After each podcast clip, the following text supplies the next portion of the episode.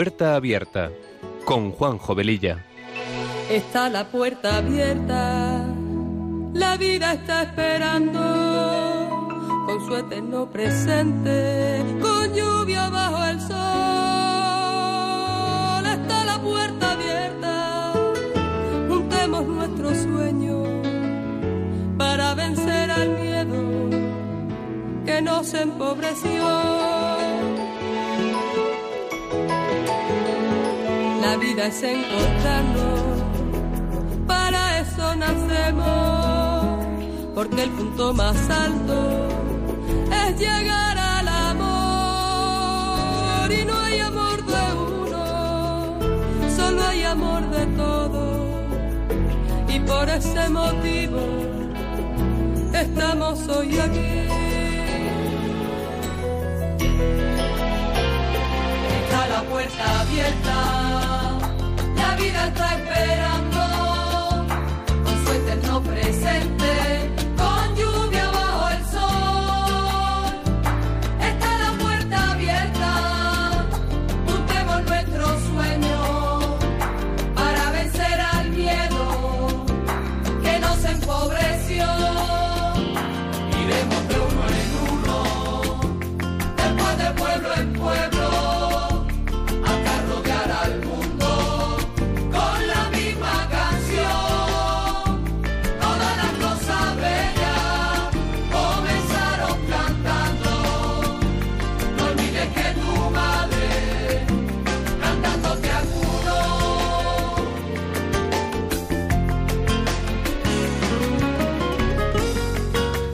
Pues queridos amigos de Radio María, muy buenas tardes. Comenzamos este programa de Puerta Abierta que se emite los sábados de 3 a 4 de la tarde con una frecuencia quincenal.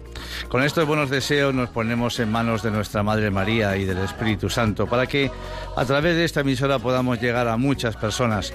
Nuestra sintonía dice mucho de lo que este programa pretende ser, un espacio que sea una puerta abierta a temas actuales y acompañado de buena música porque las canciones ponen palabras a aquello que sentimos y que no podemos o no sabemos expresar. Pasada la primera media hora aproximadamente del programa, abriremos nuestros teléfonos para charlar con vosotros. Recordaros que tenemos un correo electrónico para vuestros comentarios, puerta y como dice nuestra sintonía, está la puerta abierta, la vida nos está esperando. Cada día es nuestra lección. Y sin más preámbulos, empezamos.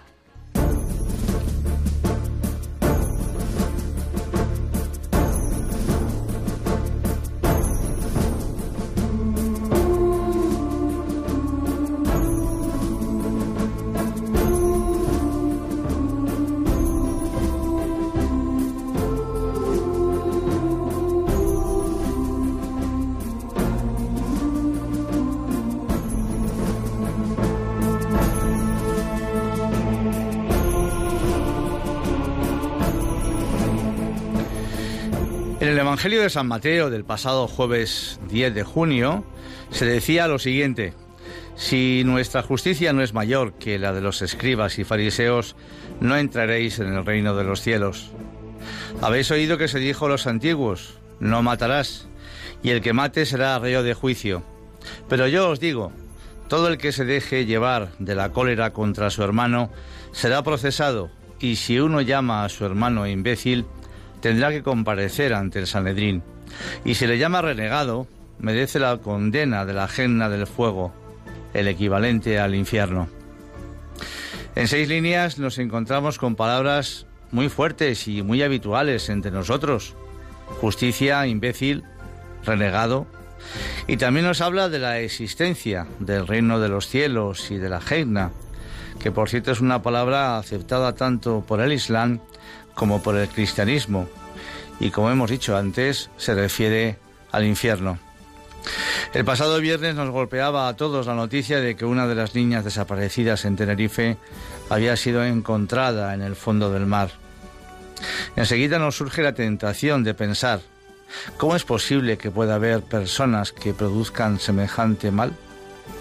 Y nos olvidamos de que el mal existe, que el demonio existe y que el infierno existe, aunque cada vez pueda estar más extendida la idea de que es una mentira.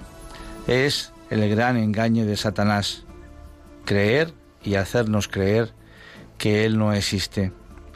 Por eso estamos perdiendo el sentido de la trascendencia, que como concepto designa aquello que va más allá de nuestros conocimientos y que se encuentra por encima de límites humanos.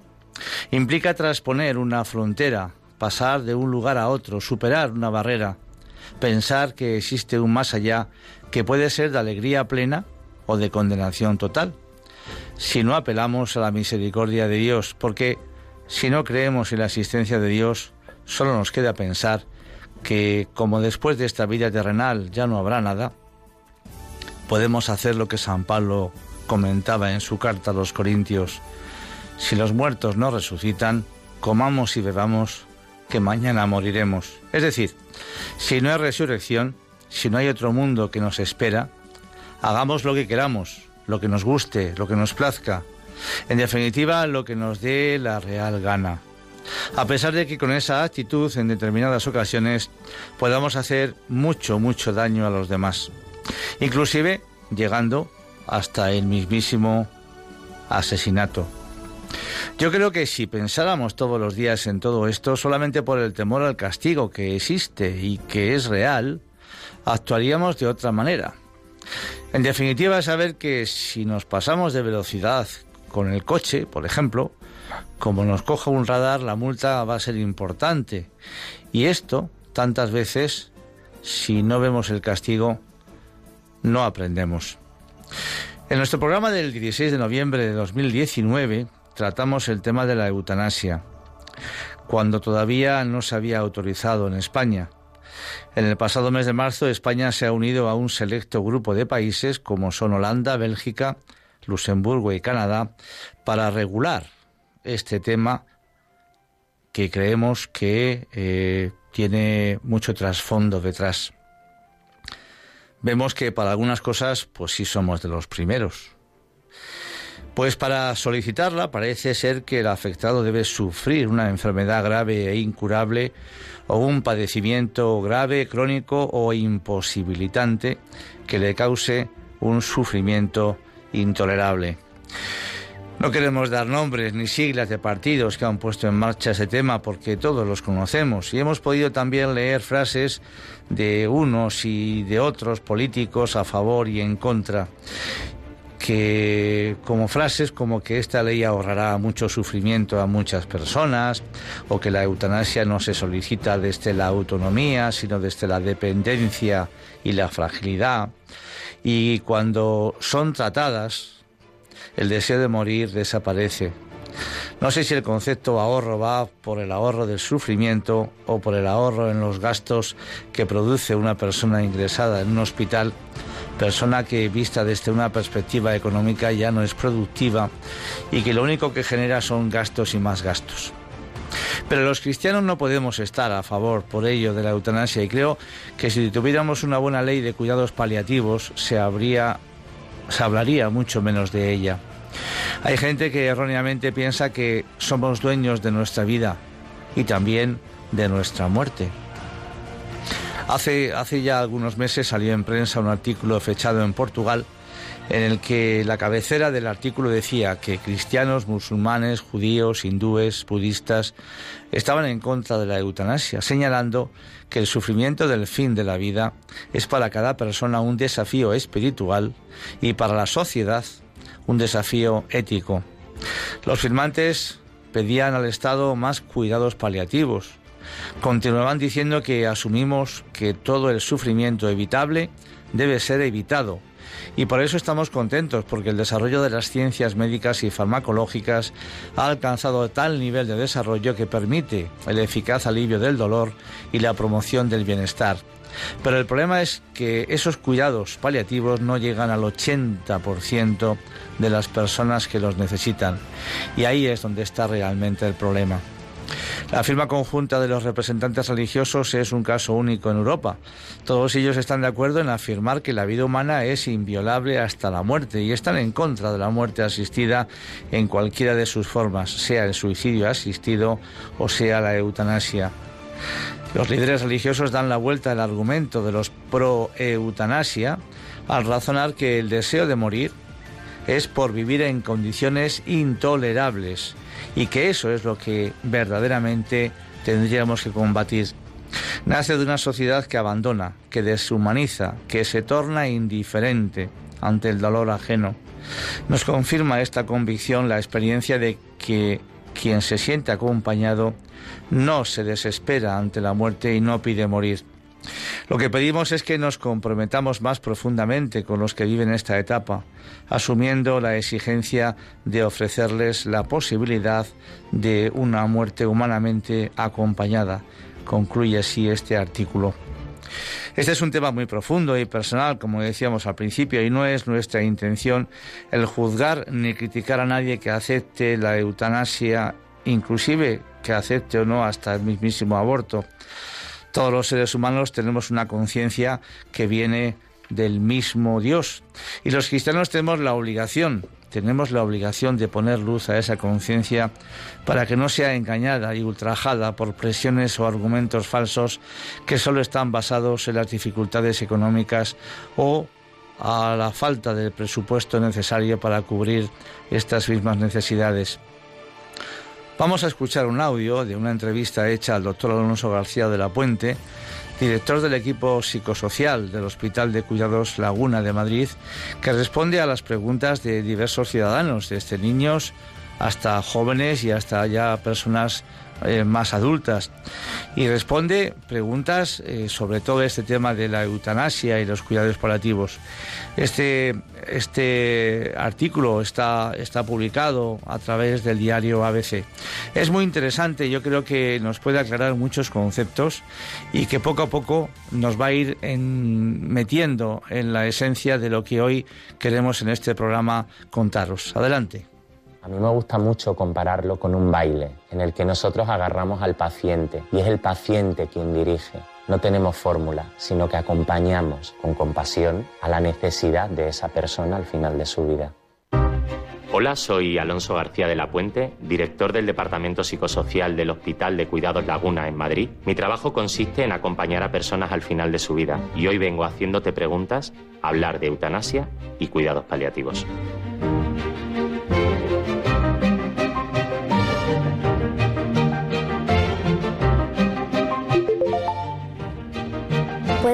Médicos curar todas las enfermedades? Pues no, Tomás. Los médicos no pueden curar todas las enfermedades, pero sí pueden seguir haciendo cosas por los pacientes.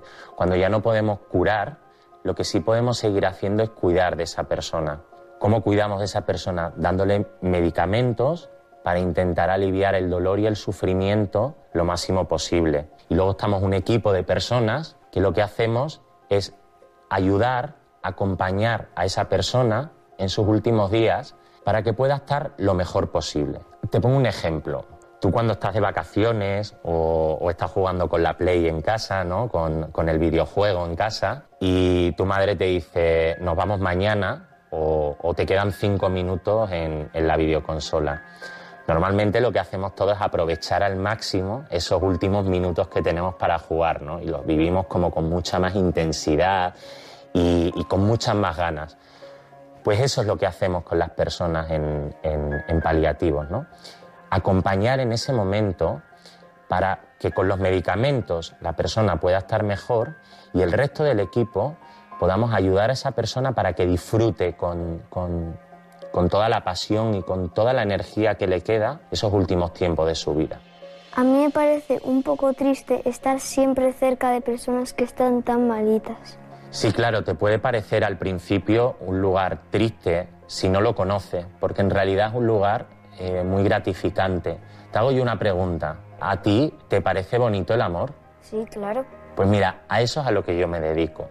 O sea, te podría hablar de, ciencia, de psicología, yo soy psicólogo, eh, te podría hablar de medicina, pero lo más importante en la persona al final de su vida es el amor. Mira, te voy a poner un ejemplo, ¿no? Cuando, cuando la persona incluso no puede ya hablar, eh, está dormida y, no nos podemos comunicar, hay algo que es muy bonito y es que esa persona tiene la capacidad de seguir recibiendo amor porque va su mujer, van sus hijos y le dan un beso o le echan crema o le dan agua y aparte también es capaz de generar amor. Y aunque no hable y aunque no diga nada, todos los suyos, toda la gente que quiere, va a esa habitación a visitarlo. Y eso es lo que hacemos nosotros, dar la oportunidad de que el paciente que tenemos pues pueda seguir generando ese amor y recibiendo ese amor. Con todo esto, Tomás, lo que intentamos es que la persona pueda despedirse de sus familiares y, y crear, guardar y preservar ese momento. ¿Qué son los cuidados paliativos? Los cuidados paliativos son cuidar. Cuando ya no podemos prevenir ni curar, lo que podemos hacer es cuidar de la persona, traspasando eh, todas las profesiones, miramos al paciente de una manera integral. No lo rompemos en trocitos y por un lado está el médico, por otro el psicólogo, por otro el resto de profesionales, sino que intentamos de manera global aunar nuestros conocimientos para poner todo eso en una sola mirada, hacia el paciente, hacia la persona que en este momento está sufriendo y que nosotros lo que intentamos es cuidar y paliar ese sufrimiento. ¿Y no sería mejor poner fin al sufrimiento de esas personas con la eutanasia? Pues mira, es que la propia palabra ya es un disfraz. Eh, eutanasia significa literalmente muerte buena. Y yo es lo que contemplo en mi hospital cada día, una muerte buena, pero, pero no una muerte matando a alguien. Una muerte buena, a cualquiera que se lo preguntes, se la imagina rodeado de los suyos, agarrando una mano, con un beso, en su casa. Nadie se imagina un final en el que alguien acaba con otro alguien. Muchas veces nos podemos incluso encontrar eh, disfrazar la eutanasia de, un acto de compasión. O sea, a mí esto me molesta personalmente, porque me deja en una posición en la que se supone que yo no estoy sufriendo por el otro. y, y, lo que te digo es que no solo sufro por el otro, sino que estoy dedicando mi vida entera a aliviar el sufrimiento del otro. He dedicado mis estudios, mi dinero, eh, mi tiempo, mis energías, absolutamente toda mi vida, mi vocación, a lo que más horas dedico, es aliviar el sufrimiento del otro. Entonces me cuesta admitir que un otro venga a decir que la manera que él tiene de ser compasivo y de mirar al otro es acabando con su vida.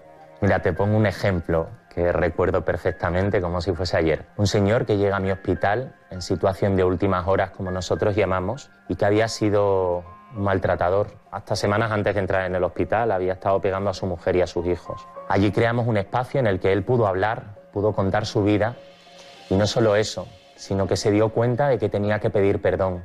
Me pidió perdón a mí, pidió perdón a su familia, lo cual le costó muchísimo, pero lo pudo hacer porque estábamos trabajando, porque estábamos a su lado. Y pidió perdón a Dios, lo cual también le dio, bueno, una grandeza especial. Sobrevivió dos años más, pudimos darle el alta y aprovechó su vida hasta el último día.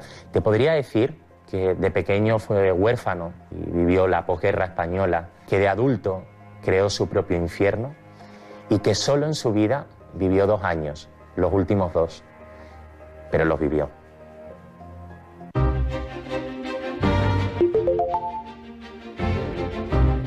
A veces somos las familias las que tenemos que cuidar a un padre o una madre muy mayores o a un familiar muy enfermo. Ese cuidado se hace durísimo muchísimas veces, sobre todo si el enfermo no se da cuenta, no es consciente.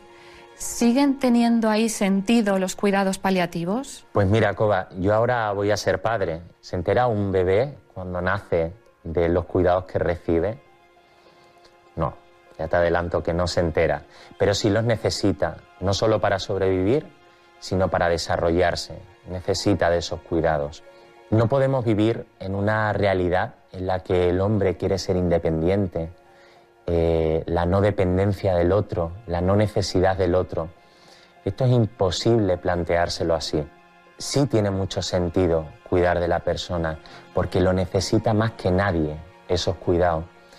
No podemos tratar a una persona como tratamos ahora los objetos, con esa obsolescencia programada. Las personas se merecen ser cuidadas y queridas del principio al fin. Y cuando no se puede hacer ya nada, solo esperar, ¿cómo se lo toma la familia? Bueno, Coba, es que siempre se puede hacer algo.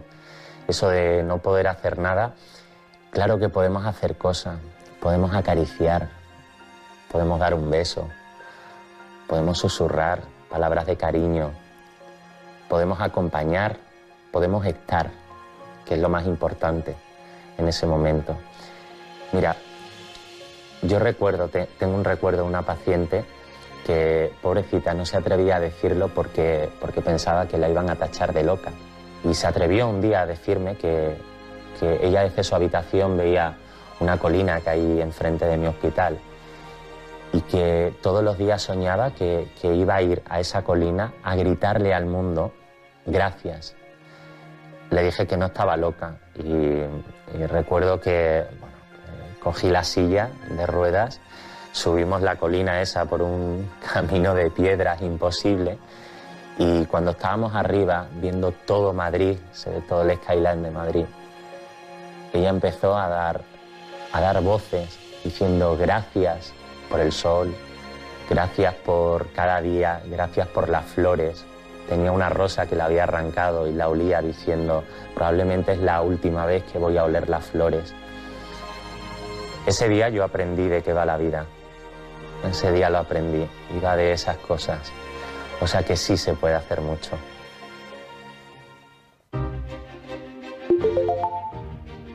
A veces se dice que hay una delgada línea entre la sedación paliativa y la eutanasia. ¿Qué diferencia hay? Bueno, efectivamente esta delgada línea existe porque no estamos bien informados.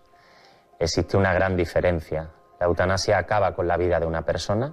La sedación es un recurso clínico que utiliza un médico ante un síntoma refractario. Simplemente es bajar el nivel de conciencia.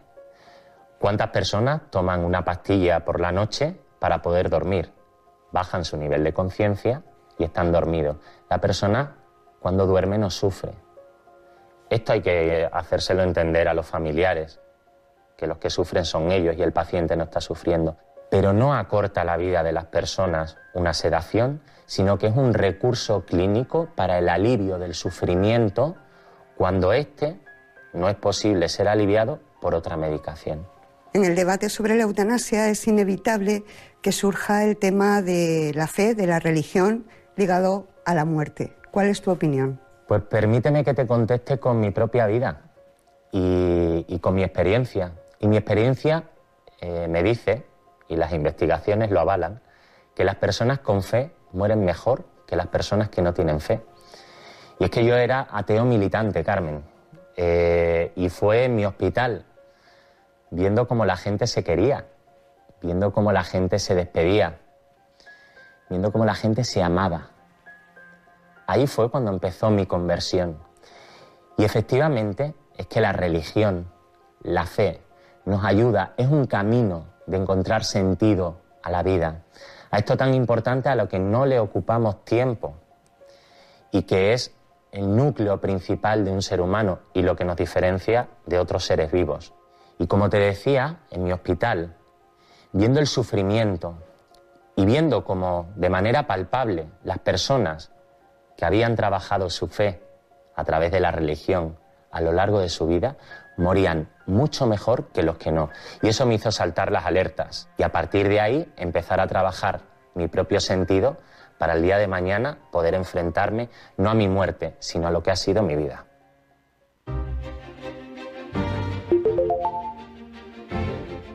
Alonso, ¿por qué crees que ha habido tanto interés en aprobar esta ley de la eutanasia? Siento decirte que no tengo respuesta para esta pregunta. Lo que sí te puedo decir es que no responde a la necesidad de los pacientes ni a la petición de los pacientes que yo me encuentro en mi hospital. Mira, para que no se sospeche de lo que yo pueda opinar o decir, el INE ha publicado unas estadísticas en las cuales eh, se dice que el 3% de los pacientes en situación paliativa solicitan la eutanasia. Y de ese 3%, solo el 1% la sigue solicitando una vez que ha recibido los cuidados paliativos. Ahí es donde precisamente está el debate. Yo animaría a, los legisladores o a cualquiera que se acerque a mi hospital o a cualquier hospital donde tratamos a esas personas y se den cuenta de la realidad que vivimos, de la necesidad real que tienen los pacientes, que es de aliviar su sufrimiento, de que la sociedad siga preocupándose y ocupándose de ellos. ¿Crees que esta pandemia COVID-19 que estamos padeciendo ha podido cambiar el sentido de la muerte, el de la atención de los enfermos al final de la vida o incluso la ley de la eutanasia? Creo que de manera global no lo ha hecho. Hemos tenido la oportunidad perfecta de hablar de este tabú de la muerte y de afrontarlo y como sociedad no hemos sabido hacerlo. No obstante, sí te digo una cosa, y es que creo firmemente, y no solo porque sea optimista, sino porque de verdad lo creo y porque lo vivo, que en los jóvenes sí ha cambiado algo, si han tenido la oportunidad de hablar y de escuchar sobre esto.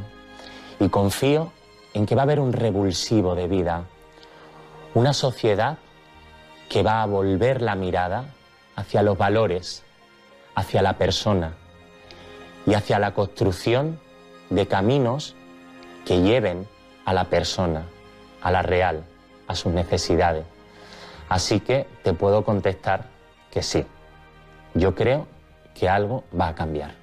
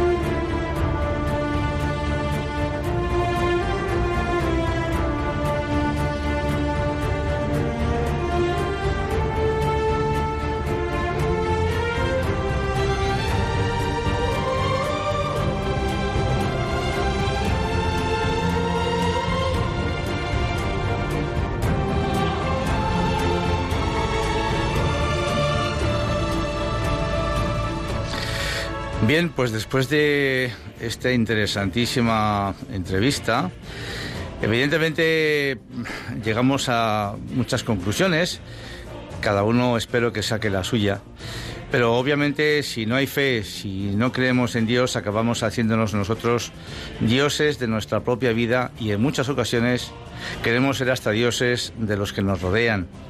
Y es el terrible error desde los inicios de la humanidad.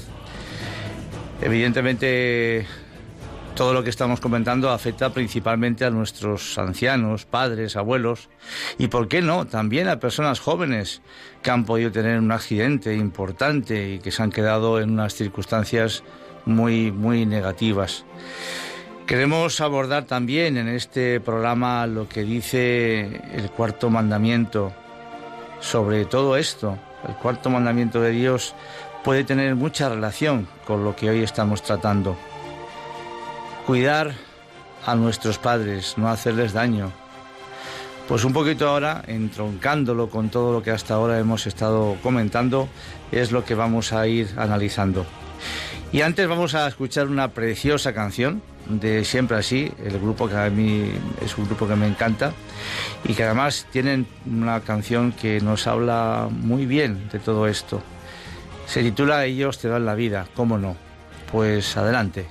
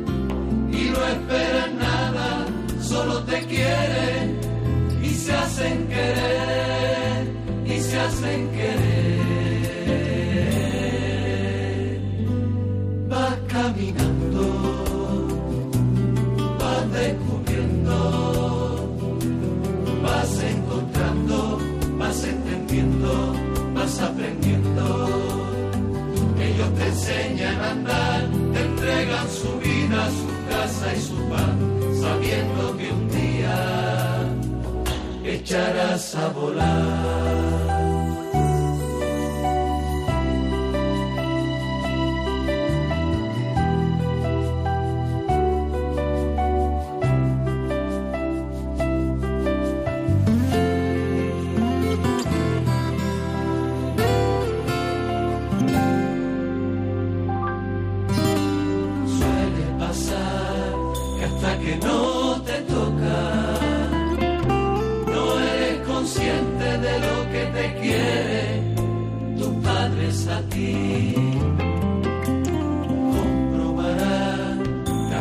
Se equivoca, pero siempre buscan esos caminos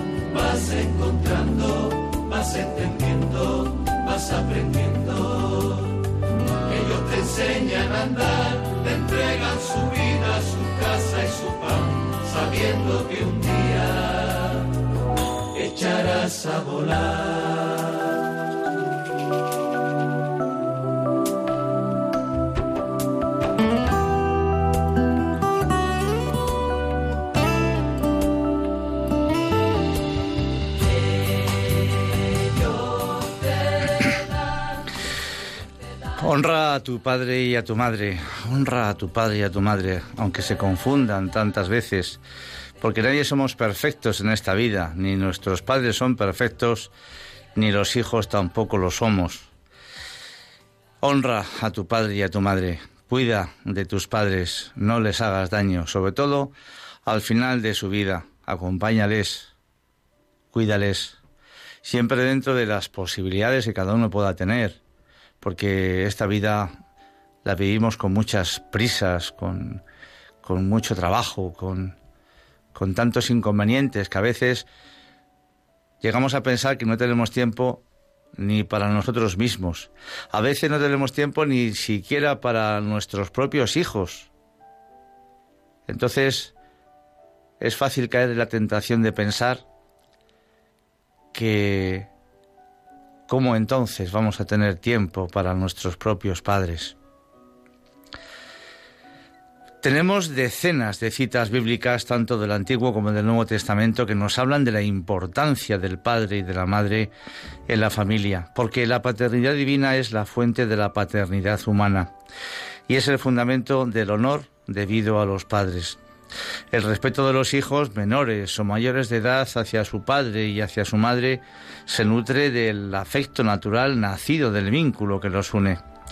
La familia constituida por el padre, la madre y los hijos es el núcleo de la sociedad y atacar a esta institución bendecida por Dios es atacar a la mismísima sociedad. Al crear al hombre y a la mujer, Dios instituyó la familia humana y la dotó de su constitución fundamental. Sus miembros son personas iguales en dignidad y para el bien común de sus miembros y de la sociedad, la familia implica una diversidad de responsabilidades, de derechos y de deberes. La familia es la célula original en la vida social y la autoridad, la estabilidad y la vida en relación en el seno de la familia constituyen los fundamentos de la libertad, de la seguridad, de la fraternidad en el seno de la sociedad. Una sociedad viva, sana y fuerte proviene de una familia viva, sana y fuerte. Una familia que no lo está, obviamente lo que produce de cara a la sociedad es el mismo resultado que ella está sintiendo. La familia es la comunidad en la que desde la infancia se pueden aprender los valores morales, se comienza a conocer a Dios y a usar bien de la libertad. La familia debe vivir de manera que sus miembros aprendan el cuidado y la responsabilidad respecto a los pequeños y mayores que la componen. Y este respeto a los padres está hecho de gratitud para quienes, mediante el don de la vida, su amor y su trabajo, han traído sus hijos al mundo y les han ayudado a crecer en estatura, en sabiduría y en gracia. Leemos en el libro del eclesiástico, con todo tu corazón, honra a tu padre y no olvides los dolores de tu madre. Recuerda que por ellos has nacido. ¿Cómo les pagarás lo que contigo han hecho? Y también, hijo, cuida de tu padre en su vejez y en su vida no le causes tristeza. Aunque haya perdido la cabeza, sé indulgente, no le desprecies en la plenitud de tu vigor. Como blasfemo es el que abandona a su padre, maldito del Señor quien irrita a su madre. El respeto filial se expresa en la docilidad y en la obediencia verdaderas. Leemos en el libro de los Proverbios, guarda, hijo mío, el mandato de tu padre, y no desprecies la lección de tu madre. En tus pasos ellos serán tu guía. Cuando te acuestes velarán por ti, conversarán contigo al despertar. Y el hijo sabio ama la instrucción, el arrogante no escucha la reprensión. Cuando se hacen mayores los hijos deben seguir respetando a sus padres, deben prevenir sus deseos, solicitar dócilmente sus consejos y aceptar sus amonestaciones justificadas. La obediencia a los padres cesa con la emancipación de los hijos, pero no el respeto que les es debido, el cual permanece para siempre. Este cuarto mandamiento recuerda a los hijos mayores de edad sus responsabilidades para con los padres y en la medida en que ellos puedan, deben prestarle ayuda material y moral en los años de vejez y durante sus enfermedades y en momentos de soledad o de abatimiento. Jesús precisamente nos lo recuerda, este deber de gratitud, a través del Evangelio de San Marcos en su capítulo 7. El respeto filial favorece la armonía de toda la vida familiar, atañe también a las relaciones entre hermanos. El respeto a los padres irradia en todo el ambiente familiar.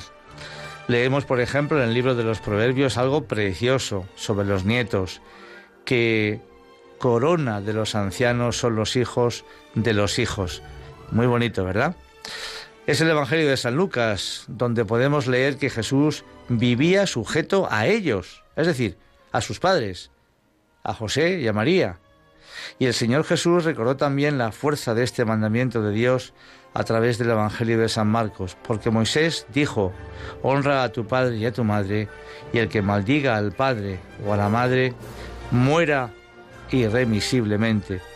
O San Pablo en su carta a los Efesios, cuando nos indica, hijos, obedeced a vuestros padres en el Señor, porque esto es justo.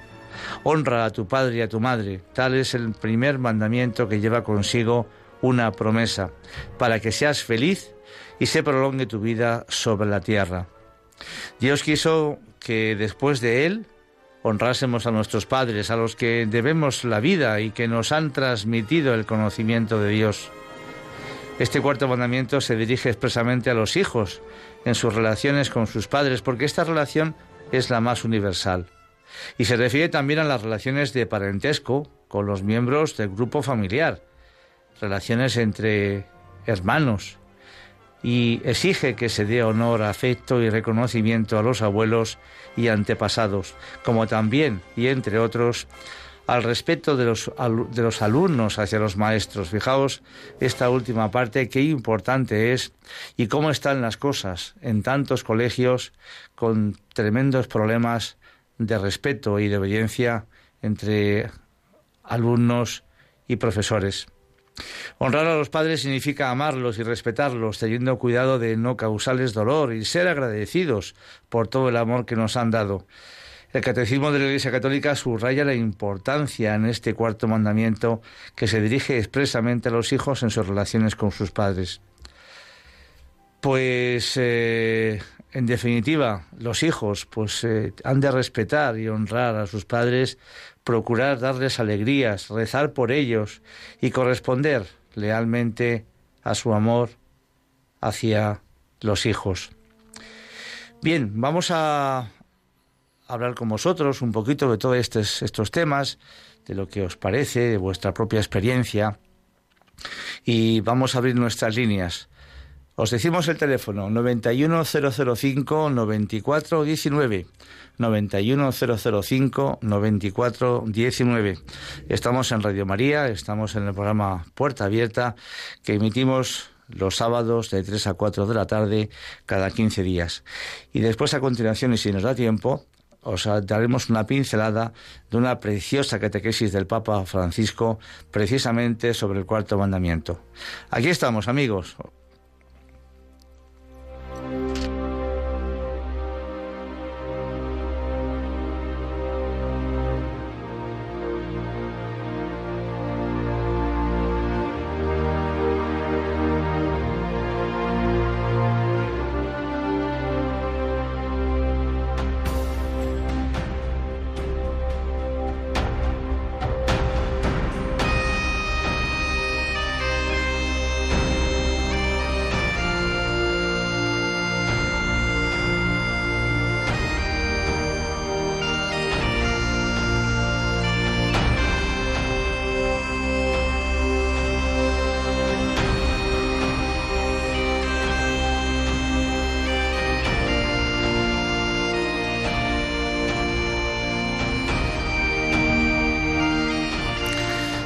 Buenas tardes Jesús, desde Santiago de Compostela, adelante. Buenas tardes Juanjo. Buenas tardes. Enhorabuena por el programa. Muy amable, muchas gracias. Una maravilla poder compartir contigo la tarde del sábado. Una maravilla. Eh, pues sí, muy buena locución lo que has hablado de nuestros padres, los abuelos, nuestras madres, que al fin y al cabo nos han dado la vida. Gracias a ellos estamos aquí, gracias a la Señora Virgen. Y no comprendo cómo puede haber padres, como decías en, al principio de la niña esta, que apareció en el mar el otro día, pobrecita. En la cielo usted. No, no, no comprendo. Eso creo que, ningún ser cristiano puede asumir esa, esa pérdida, ¿no? De que haya padres o madres que hagan ese tipo de cosas, ¿no? No, no, no lo, no lo comprendo. Pero bueno, el Señor ya juzgará, ya nos juzgará cada uno por nuestros actos, ¿no? Eso es. Y, sí, lo que tú bien decías hace un momentito de, de, los abuelos, sobre todo, hay que tratarles, y los padres, hay que tratarles con, con muchísimo mimo, porque claro, cuando nosotros hemos sido pequeños, como tú decías antes también, no hemos sido conscientes de, si estábamos mal, si estábamos bien, pero nuestro deber es de cuidarnos, hacernos salir adelante en la vida, que es lo más importante, ¿no? y de hecho, pues nosotros quizás les debemos todo eso que han hecho por nosotros, devolvérselo de alguna manera con muchas creces, porque gracias a ellos estamos aquí. podemos? Completamente de acuerdo, Jesús, ya lo creo que sí. Pues nada, muchas gracias por tu intervención. Contamos contigo. Un abrazo. Un saludo, buenas tardes, Juan. Buenas tardes, adiós. Tenemos a Roberto de, un pueblecito cercano a Madrid, de Mejorada del Campo. Adelante, Roberto. Bueno, Juanjo, cada día con tu programa estás cogiendo más, más audiencia como nunca. La verdad, son programas muy interesantes. Pero yo quería entrar en el quinto mandamiento que es no matar. Ese lo dejamos para otro programa. no, no, no, es que prácticamente tú hablaste de la eutanasia. Sí. Que eso es matar. Y, y el que da la vida y el que la quita es Dios y es el único que tiene derecho. Y muy bien lo dijiste tú, no hace falta que lo digas. No interesa las personas mayores porque ellos son los que tuvieron que dar, ya no cotizan son un gasto y hay que eliminarlo. Y eso es el kit de la cosa. Y no solamente eso, el aborto y todas esas cosas vienen dados por un grupo de personas que son enemigas de Dios, porque un Congreso o una Cámara de Diputados nunca, de gente cristiana, nunca va a aprobar estas cosas, estas barbaridades. Pero ellos sí, lo que quiero decir que hablo, no solamente ti, hablo a las miles de personas que me están escuchando, que nos unamos contra las fuerzas del mal, como dice San Pablo, nos están quita- tratando de quitar nuestros derechos, el derecho que nos dio nuestro Señor Jesucristo a la vida. Y Cristo con nosotros somos mayoría absoluta y por lo tanto ánimo que Dios está con nosotros y no nos vence nadie. Que Dios bendiga el programa, a Radio María y a todo hombre de buena voluntad. Gracias y hasta pronto. Ole, Roberto, ole, muchas gracias, buenas tardes. Pedro de Cádiz, nuestro querido amigo Pedro, adelante. Ah, buenas tardes, un saludo muy cordial. Igualmente. La, la verdad que programa más hermoso y más actual y más valiente, te felicito. Gracias. Nos abre el corazón a todo el mundo. Mira, eh, yo tengo una experiencia muy grande en este tema porque he trabajado 25, a- 35 años en una residencia de mayores. He estado 28 años de voluntario con la Cruz Roja, en fin, que conozco mucho el tema. Y hay una solución que mucha gente ignora o no conoce, que es el testamento vital de la conferencia episcopal. No sé si te suena. Sí, por supuesto. Este, conferen- este testamento nosotros lo hemos aplicado yo en mi trabajo bastantes veces y, y es válido ante la eutanasia ante cual, y, y luego eh, está recogido por la ley de autonomía del paciente del 2002 y si una vez que se firme se inscribe en un registro de voluntades vitales creado en las distintas comunidades autónomas. Me gustaría leértelo porque es muy cortito y si te parece le puede informar a mucha gente. Pues venga, ¿Qué si es cortito, adelante, Pedro. a mi familia, a mi médico, a mi sacerdote, a mi notario. Si me llega el momento en que no pueda expresar mi voluntad acerca de los tratamientos médicos que se me vayan a aplicar, deseo y pido que esta declaración sea considerada como una expresión formal de mi voluntad, asumida de forma consciente, responsable y libre, y que sea respetada como si se tratara de un testamento. Considero que la vida en este mundo es un don y una bendición de Dios, pero no es el valor supremo y absoluto. Sé que la muerte es inevitable y pone fin a mi existencia terrena, pero creo que me abre el camino a la vida que no se acaba junto a Dios. Por ello, yo que suscribe, pido que si por mi enfermedad llegara a esa situación, situación crítica e irrecuperable, no se me mantenga en vida por medio de tratamientos desproporcionados, que no se me aplique la eutanasia, ningún acto u omisión que por su naturaleza y en su intención me cause la muerte, y que se me administre los tratamientos adecuados para paliar los sufrimientos. Pido igualmente ayuda para asumir cristiana y humanamente mi propia muerte.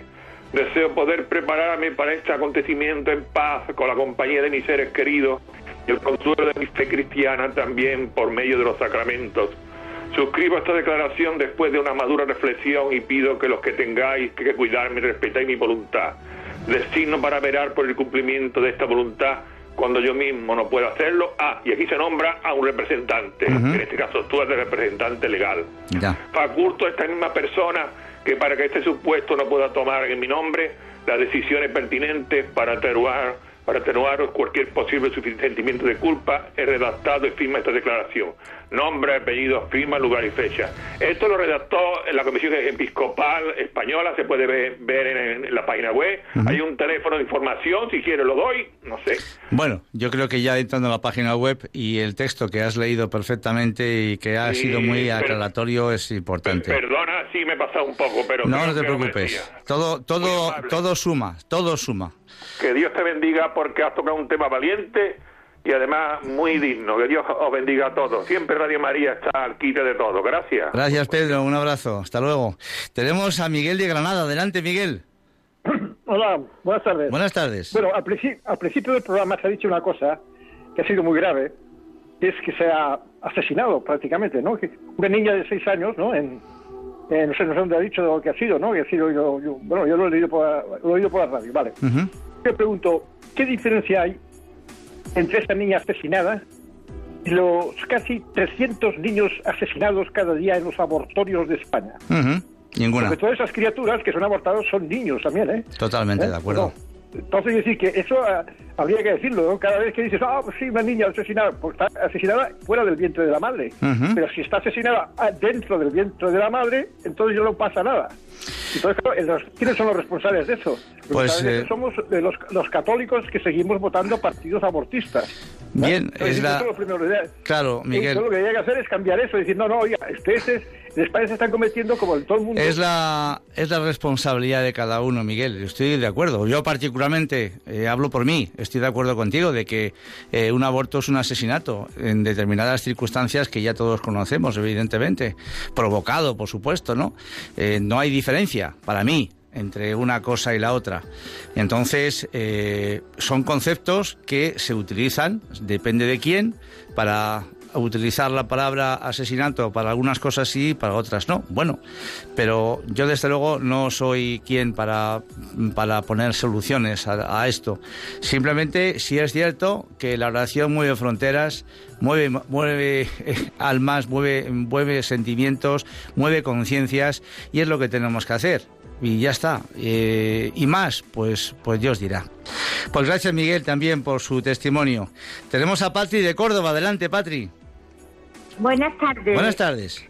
Enhorabuena. Muy amable. Eh, llevo mucho tiempo que no entro. Yo antes solía entrar mucho porque Radio María desde su inicio ha sido para mí mi guía, mi fuerza y, y, bueno, y, sigo. Mi, mi Radio María de fondo lo tengo todo el día. Muy bien. Y de noche hasta, que ya digo, bueno, bueno, lo voy a dejar y si me amanezco, bueno, pues ya lo apagaré, si no que amanezca. Bueno, solamente voy a, a, poner, no quiero perder tiempo. Eh, lo referente a los abuelos. Ahí me ha tocado el corazón y por eso entra. Muy bien. Porque es que los abuelos los tenemos que amar, que cuidar y que venerar, porque ellos han sido los que nos han enseñado en esta vida que está cada día más destronada. Ellos son los que nos han enseñado el camino y la verdad y la vida. Hablo por mí, mis padres hemos sido once hermanos, mis padres es la enseñanza que nos han dado. En la noche, los once hermanos rezábamos el rosario con mi padre y mi madre en la mesa en reunión en el salón antes de acostarnos. Qué bonito, Patri. Y esto, y esto es una labor sencilla y hermosa. Y lástima que el mundo está cada día peor. Precisamente por no hacer precisamente por no hacer lo que usted dice, precisamente por no hacer en familia lo que usted dice. Y, y, tenemos un minuto nada más y yo quería comentar rápidamente porque usted ha dicho cosas que yo iba a decir ahora comentadas por el Papa Francisco hace no mucho tiempo a través de, eh, las catequesis que él hace en las audiencias generales. En este caso fue el año 2018. Y quería simplemente dar una pincelada, porque usted ha dicho cosas muy importantes que él, insisto, las, dice también en esa catequesis que podemos plantearnos también el caso de que algún oyente nos esté diciendo o esté pensando, es que mis padres conmigo se han portado fatal. ¿Y cómo les voy a querer yo ahora en su ancianidad, etcétera? Porque también eso existe, ha existido y existirá. Pues él dice, él dice que muchos jóvenes que provienen de historias de dolor y para todos aquellos que han sufrido en su juventud, muchos santos y muchos cristianos después de una dolorosa infancia han vivido después una vida luminosa porque gracias a Jesucristo se han reconciliado con la vida. Pensemos en San Camilo de, Lelis, que desde una infancia desordenada construyó una vida de amor y servicio a través de la atención de los enfermos. Santa Josefina Vaquita, que creció en una horrible esclavitud. O el Beato Carlos Genochi, huérfano y pobre, y se dedicó a ayudar después a niños con discapacidades múltiples y además es patrono de discapacitados, lisiados, ciegos y deficientes mentales y el propio San Juan Pablo II, marcado por la pérdida de su madre a una muy temprana edad y a través de la ayuda que Dios les ha concedido, que a él han acudido, sus heridas, sus heridas han comenzado después a ser potencialidades cuando por gracia han descubierto que el verdadero enigma ya no es el por qué, sino el para quién.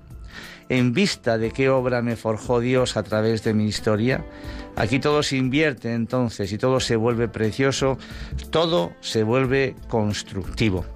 Pues nada más. Eh, hemos resumido el final muy, muy concentrado, pero la verdad es que vuestras intervenciones han ayudado muchísimo a concretar, a aclarar conceptos, a que tengamos claro lo que hacemos, lo que tenemos que hacer y cuando exista una conversación al respecto, podamos también nosotros como cristianos, como creyentes, dar nuestro, nuestro propio testimonio, nuestra propia opinión y después cada uno libremente, libremente que haga lo que considere oportuno.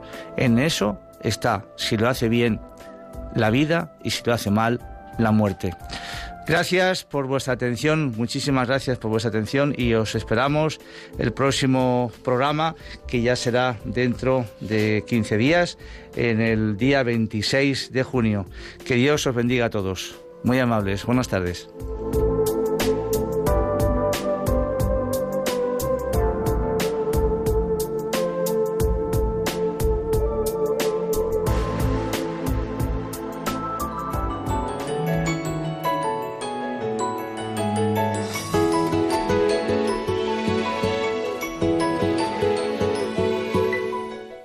Así termina Puerta Abierta, un programa dirigido por Juan Jovelilla. Está la puerta abierta, la vida está esperando, con su eterno presente, con lluvia bajo el sol. Está la puerta abierta, juntemos nuestros sueños para vencer al miedo que nos empobreció. La vida es encontrarnos, para eso nacemos, porque el punto más alto es llegar al amor y no hay amor de uno, solo hay amor de todos y por ese motivo estamos hoy aquí.